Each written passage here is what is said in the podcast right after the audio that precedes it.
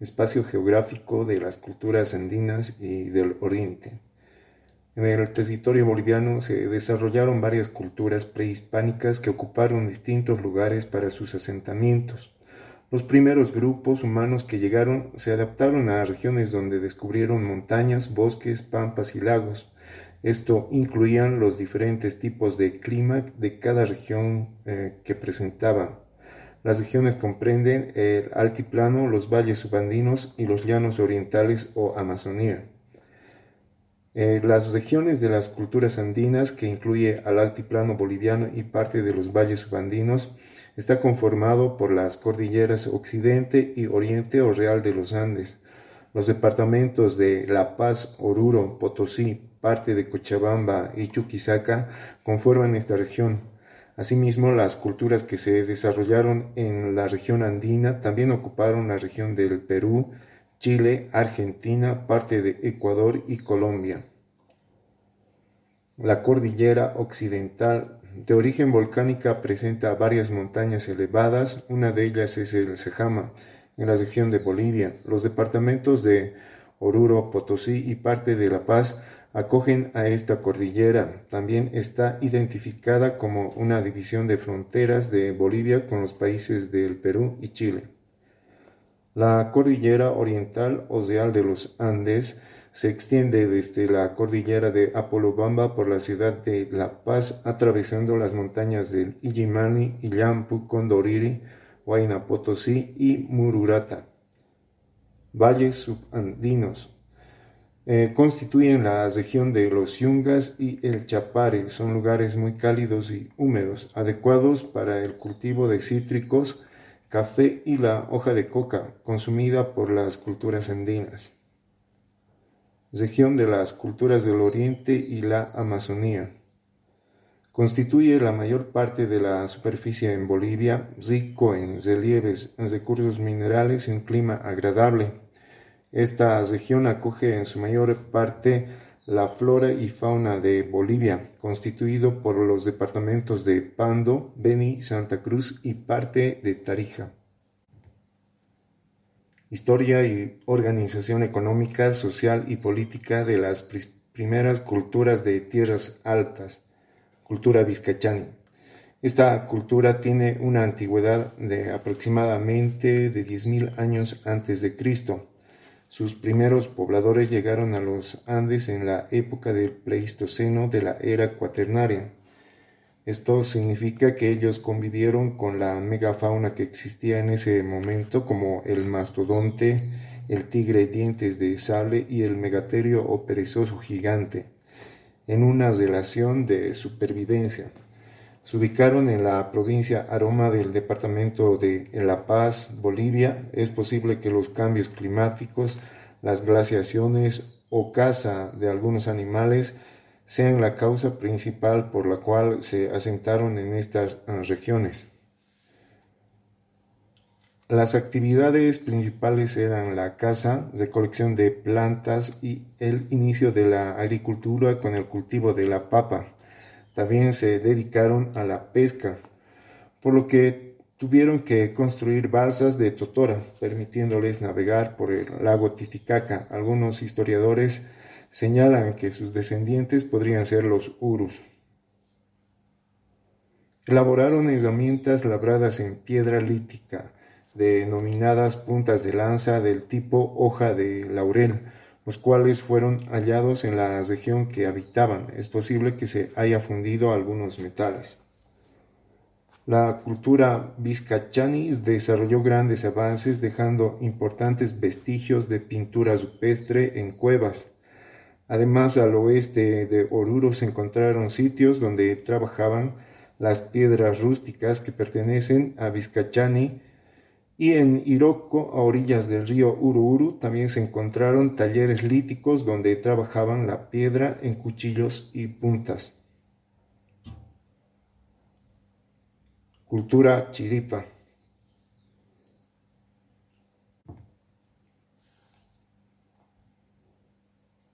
Se desarrolló en la península de Taraco, alrededor del lago Titicaca, en la provincia de Engabi se expandió hasta Santiago de Guata y por el norte del departamento de La Paz. La cultura chiripa se encuentra distribuida en cinco localidades.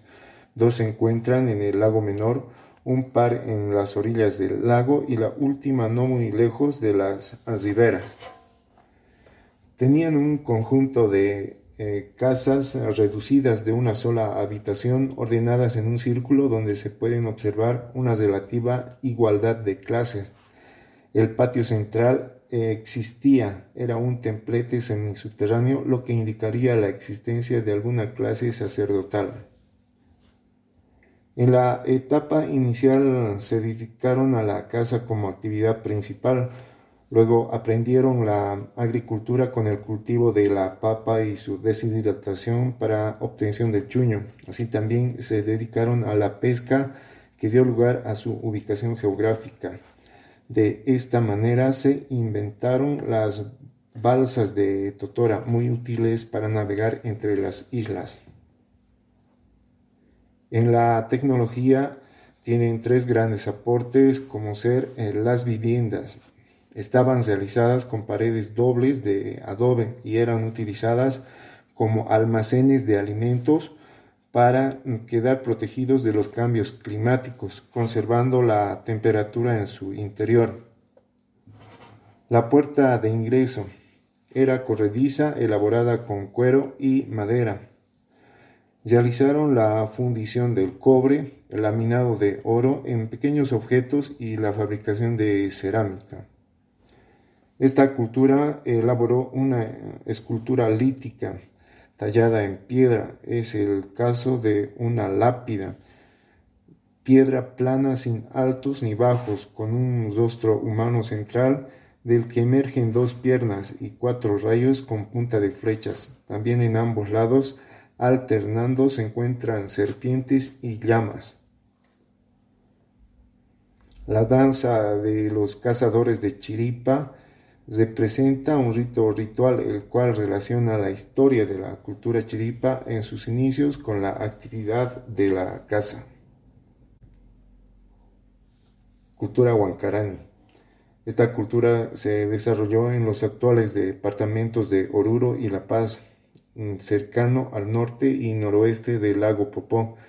También en la región de los valles cochabambinos, asimismo lograron asentarse en una sola aldea, realizando la actividad del pastoreo. Según el arqueólogo Carlos Ponce, este pueblo tiene una antigüedad de 1210 años antes de nuestra era.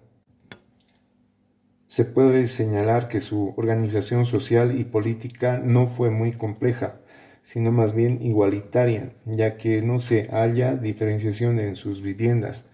Por tanto, podemos deducir que no existían clases sociales ni diferencias económicas. Las familias colaboraban en las faenas y trabajos para la comunidad. No obstante, en esta etapa ya existía una división del trabajo por sexos. La base de la economía huancarani consistía en la domesticación de camélidos, el pastoreo y la agricultura. La domesticación de la llama produjo diversos derivados como la lana para la vestimenta de los habitantes y la carne para su alimentación.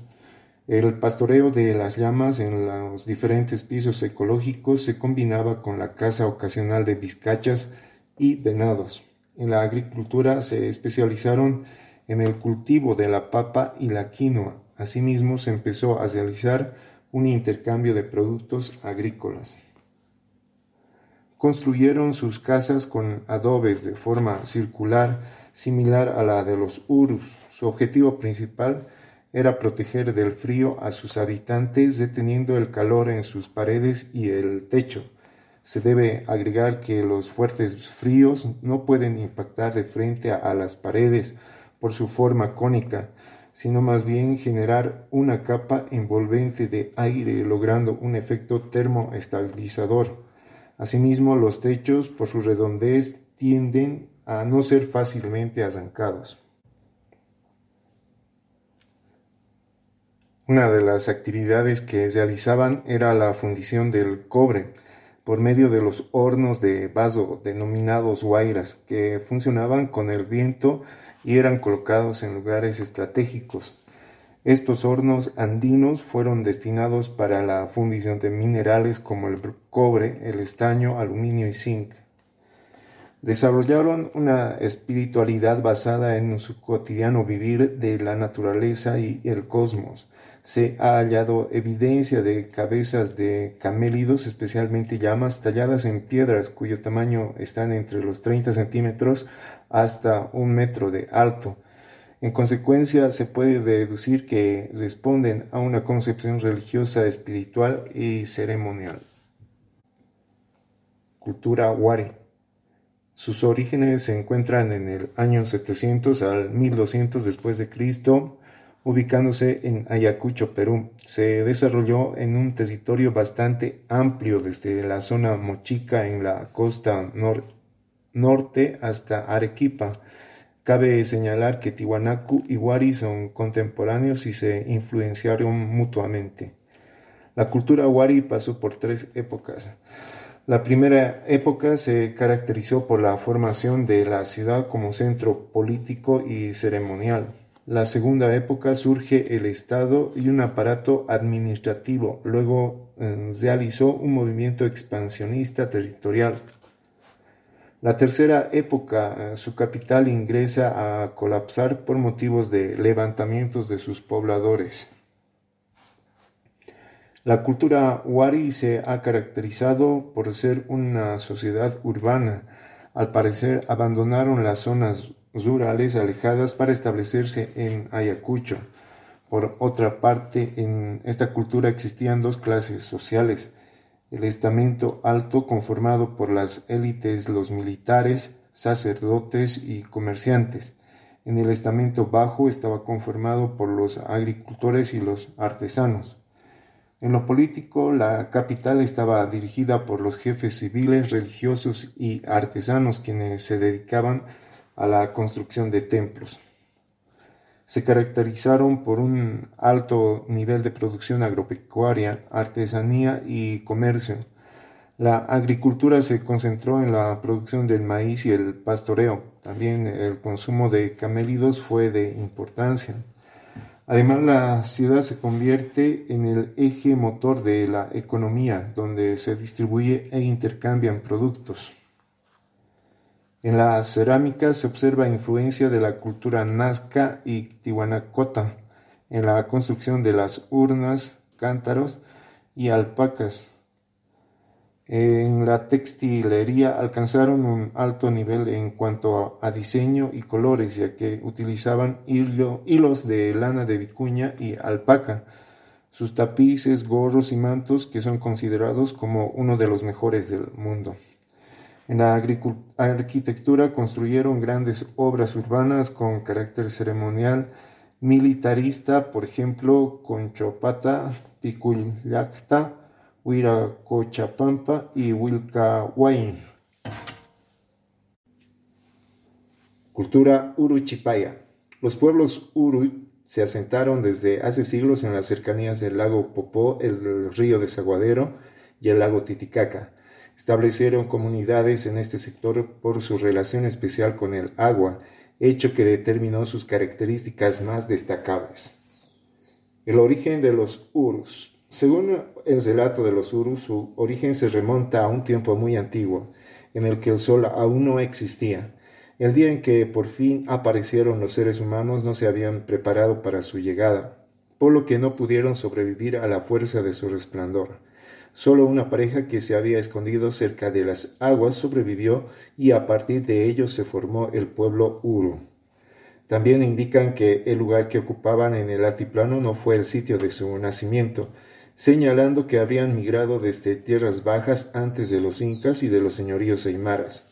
Sin embargo, habrían sido contemporáneos de los tihuanacotas. Estudios sobre su idioma respaldan esta idea al hallar semejanzas entre la lengua uru y la raíz lingüística arawak de los pueblos amazónicos. Economía. Su principal actividad económica es la pesca. Además, desarrollaron desde tiempos antiguos, gran destreza en las artes de la navegación y la sobrevivencia en, los, en el medio lacustre. Esta vista, en vista de que siempre vivían cerca del agua, no se ocuparon de la agricultura ni de la ganadería extensiva, pero fueron muy buenos artesanos realizando varios artículos y utensilios a base de caña de totora. Política.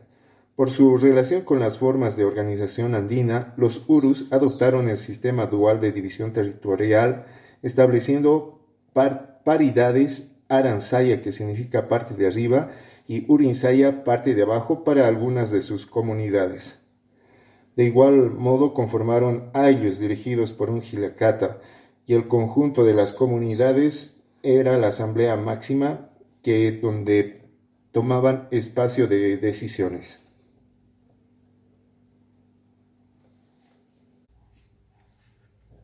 Cultura Moyo. La civilización Moyo es de origen preincaico, consolidada después de la cultura tihuanacota y predecesora del imperio incaico. Está ubicada en la cordillera oriental del altiplano boliviano, especialmente en el departamento de La Paz. Aparece aproximadamente en el año 750 después de Cristo y se extiende hasta el 1300 al 1400 después de Cristo. Organización social y política. En lo social fueron de carácter militar con la característica de ser igualitaria. La división de actividades se realizaba de acuerdo al sexo de las personas. La política era administrada en su mayoría por jefes militares que vivían en el pueblo y se encargaban de la protección general de la población. Su economía estaba basada principalmente en la agricultura, para lo cual utilizaban terrazas para cultivar en mayor cantidad maíz y en menores cantidades ají y maní. Lo cosechado también pasaba por un intercambio continuo denominado trueque. Conocimientos hidráulicos. La cultura Mollo desarrolló diversas construcciones basadas en su conocimiento de hidráulica. Esto les permitió la edificación de andenes, estanques de agua y diferentes tipos de canales. Su sistema de andenería se componía de terrazas aisladas y continuas. Los canales tenían diferentes formas, dividiéndose de acuerdo a su función. Estaban los canales de agua potable, de agua de riego y agua de drenaje. Cabe mencionar que Iscanguaya fue una de las mayores representaciones de sus obras hidráulicas, la cual servía como depósito de agua y además se podía almacenar un aproximado de 12.000 litros de líquido elemento Existen muchas hipótesis de su desaparición. Una de estas sugiere que pudieron ser afectados por la erosión de aguas subterráneas, produciendo un desplazamiento por parte de la población a otras zonas del altiplano. Asimismo, los expertos afirman que su migración podría haber sido producida por una sobrepoblación que obligaba a buscar nuevos recintos para seguir viviendo. Se conoce de sus altos avances tecnológicos, por lo que en el proceso migratorio pudieron haberse integrado con otros clanes compartiendo y generando nuevos conocimientos.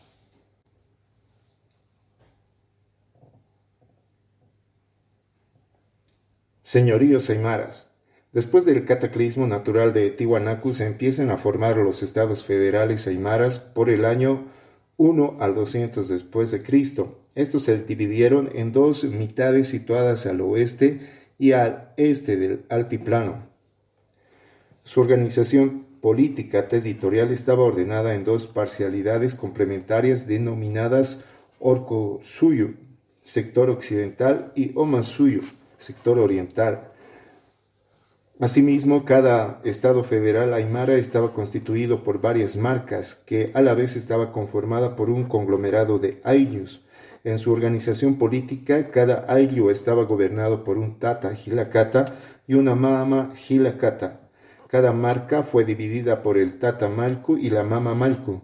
Los estados regionales se encontraban divididos en dos, en la que cada parcialidad tenía un giliri, apumalku, y una giliri, apumalku mamatalla.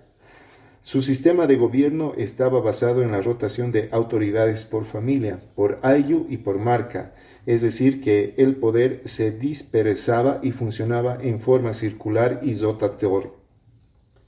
Dentro de la organización social se tenía como núcleo el ayllo, el cual es la unión familiar básica. Existen tres estratos sociales. Estratos altos estaban conformados por los gobernantes, sacerdotes y guerreros. Existía una rotación entre las diferentes familias.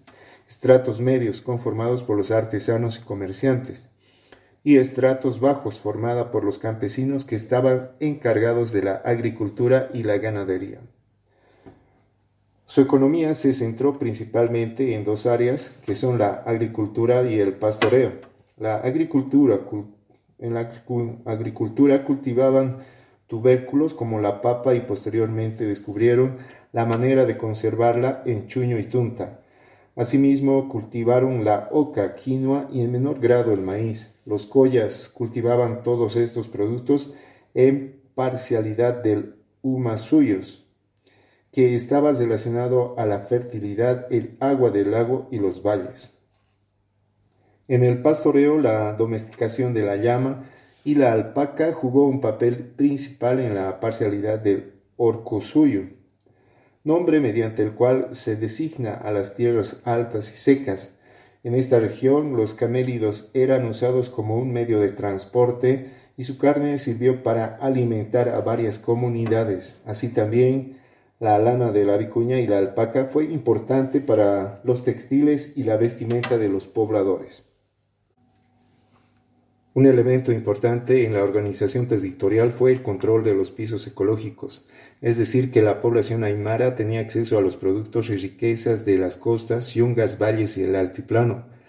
Para contextualizar en la actualidad, imaginemos poseer tierras y obtener sus productos, tanto en el altiplano de La Paz, chuño, papa, carne de llama, como en el valle de Cochabamba, maíz y papa, y en la Amazonía de Santa Cruz, yuca y frutas.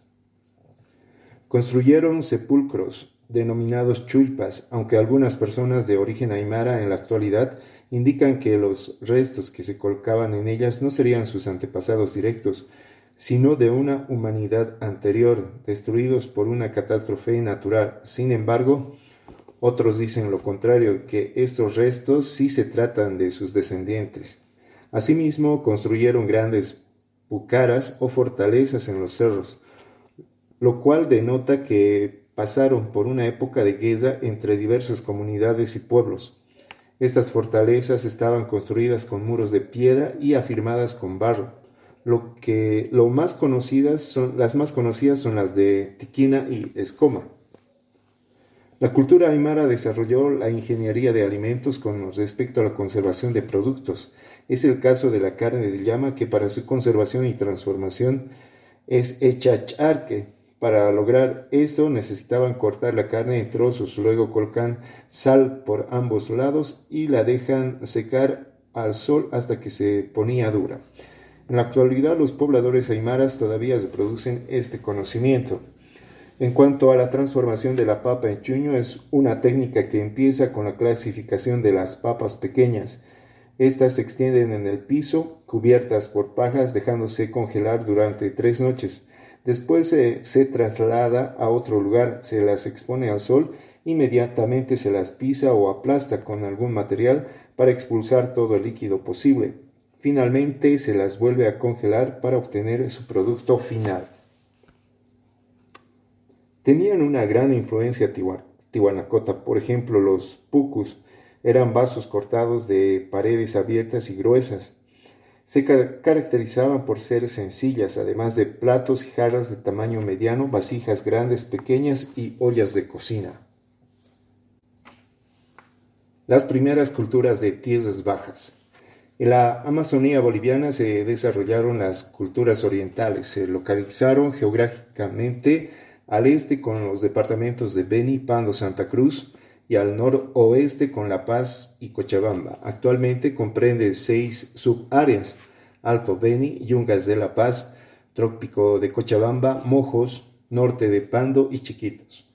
Muchas culturas habitaron estos sitios, entre ellas los moxos y los guaraníes. La cultura mojos. La cultura mojeña surge en el año 800 a.C e ingresa en una crisis durante el siglo XIII. Algunas teorías indican que pudo afectarles un cataclismo climático similar al que causó la desaparición de Tiwanaku. Actualmente esta cultura se ubica en el actual departamento de Beni, Bolivia. Este pueblo forma parte de la familia Arawak, que está repartida por toda la Amazonía hasta llegar a Venezuela y en la época colonial formaban parte de en las Antillas. Basándose en la tenta aldea como la familia nuclear, cada comunidad estaba formada por 10 a 30 familias. Los mojeños no tenían una jerarquía social compleja cada miembro de la comunidad asumía diferentes responsabilidades. Entre los que podemos mencionar los caciques o corregidores eran los jefes de cada tribu. El sacerdote estaba encargado de estudiar los astros y todo lo relacionado con la espiritualidad. Los chamanes o médicos estaban encargados de buscar remedios para curar las enfermedades que existían en la región. También existía otro puesto que era el capitán comunal, que era el jefe de cada tribu, estaba encargado de cumplir con las órdenes de los caciques. Y por último, el pueblo estaba conformado por los cazadores, pescadores, horticultores y agricultores.